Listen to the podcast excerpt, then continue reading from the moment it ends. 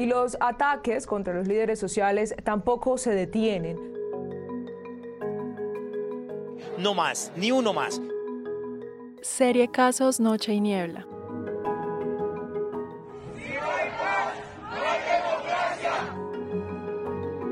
No maten más gente, por amor de Dios.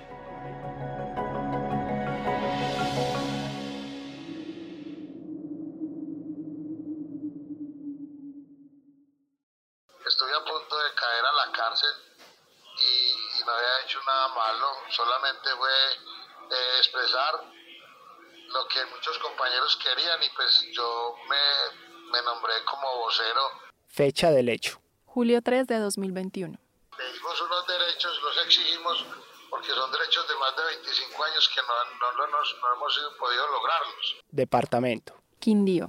Municipio. Armenia. Presuntos responsables. Policía Nacional. Tipo de violencia. Violación de derechos humanos, detención arbitraria y judicialización arbitraria. Víctima. Javier Alonso Arenas Mejía, 54 años, obrero y líder. Eso es muy triste uno y con mi esposa a un lado, mi esposa viendo que me estaban cogiendo preso y, y mi esposa les decía que yo no había hecho nada. Eso es muy triste.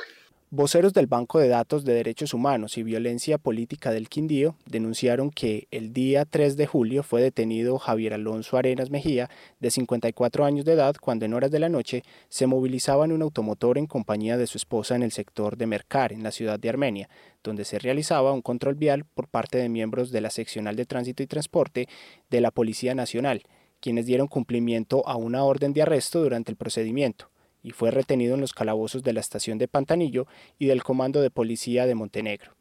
Según la Fiscalía General de la Nación, a Javier Alonso, líder camionero del Quindío, se le imputaron los delitos de concierto para delinquir, secuestro, terrorismo, obstrucción de vías, perturbación en transporte público, colectivo oficial y otros durante las protestas en el marco del paro nacional adelantadas en el mes de mayo en el sector de Versalles del municipio de Calarcá, junto con la minga indígena y otros ciudadanos.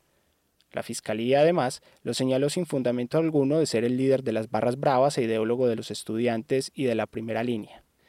El día 10 de julio fue dejado en libertad por orden del juez segundo penal municipal, con funciones de control de garantías de Calarcá, quien no encontró que con la evidencia recaudada por el fiscal séptimo especializado, la cual constaba de testimonios de conductores, interceptaciones telefónicas y declaraciones de empresas de transporte público, se pudiera indilgar responsabilidad en estos hechos, excepto en el del bloqueo de vías, y negó la solicitud de medida de aseguramiento pedida por la Fiscalía. Javier Alonso es un líder del gremio de camioneros que dentro de las protestas adelantadas por varios sectores sociales contra las políticas sociales y económicas propuestas por el gobierno nacional, había sido nombrado por sus compañeros como vocero de este gremio para que expusiera las problemáticas propias de este sector durante el paro pacífico camionero llamado Tierra de Paz, realizado en el sector de Versalles.